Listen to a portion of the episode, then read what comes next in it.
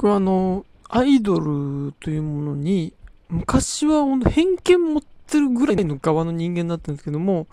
まあ、あの、いろんな事情でちょっと仕事をお休みしたりして、心をや、あの、落ち着かない時に、ふとした瞬間に興味を持って、そこから多分もう、あの、7年ぐらい経ってて、で、それきっかけでアイドル関係の作家の仕事もするようになって、まあ結構経ってるんですけど、なので、その世界のこととか、あの、ファンの人のなんか、精神性みたいのは、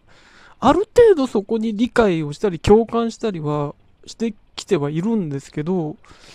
でも、その、やっぱり相入れないなって思ってしまうことがあって、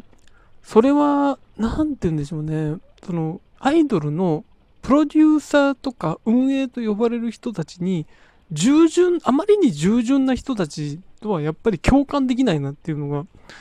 あるんですね。例えば、その、まあ、欅坂とかね、その、欅坂ってもともと、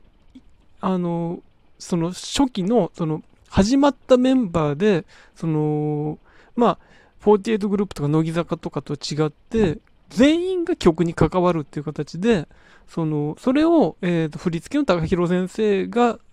えー、構築する世界を全員でこう表現するっていう、そこに美しさがあって、そこがアートであるっていう、いわばその演劇集団みたいな形だと僕は思っていて、だかで、メンバーもその全員選抜っていう形をずっと望んでたっていうことがあって、ファンもそれを望んでたわけですけど、そこがなんかいつしか坂道合同オーディションっていうのが始まって、そこがなし崩しになっていったわけです。で、僕それが納得できなくて、欅離れたんですけど、なんか、その、2期生決まった瞬間に、2期生の誰を押すとか、そういうことを瞬間に言う人たちがいて、まあ、そのなんか、最初は納得できていなかったメンバーもそこに従順に従っていく姿も僕は嫌だったんですけど、もっとそのファンのなんか、食いつきの速さみたいのが、なん、あれ、本当に欅お前好きだったの？って思う感じにもなるんですね。あと、最近で言うと、夢見るアドレセンスっていうグループがあって、このグループが、あの、もともとやっていたプロデューサーの人が離れて、事務所主導でやっていくってことになって、で、その一環なのかわかんないですけど、もともといたメンバーのうち4人が辞めるっていうことになって、しかもその4人がツイッターで明らかに納得していない悔しいという気持ちを出しているっていうことで、あ、もうこれダメだなって僕思ったんですけど、でもそのえー、その最後のライブっていうのがあって、翌日にいきなり翌日のライブに新メンバーっていうのが出てきたんですけど、もう新メンバーを押すという人たちがツイートをしている。もうね、これがね、なんかね、信じられないんですよ。それは、本当にそのグループを愛しているのかってことなんです。それは、なんだろうな、アイドルグループっていうものはそういうものだからっていうシステムでなんとなく生きている人たちが受け入れているだけであって、なんか、そういうことやってるからアイドル界って、その外側の人にそういうもんだって思われるんじゃないのって僕は思ってて、で、そういうことですぐ受け入れるから、そういうなんか、身勝手なプロデュースが横行するんじゃないのって僕は思うんですね。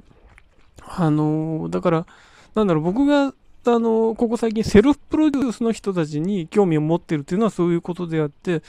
なんか、その、誰かに振り回されるってことでもなくて、えー、本人がしっかりと自分の両足で立ってアイドルをやっているとか、まあ、アイドルからアーティストになってるみたいな人の方が美しいなって僕は思ってるんですけど、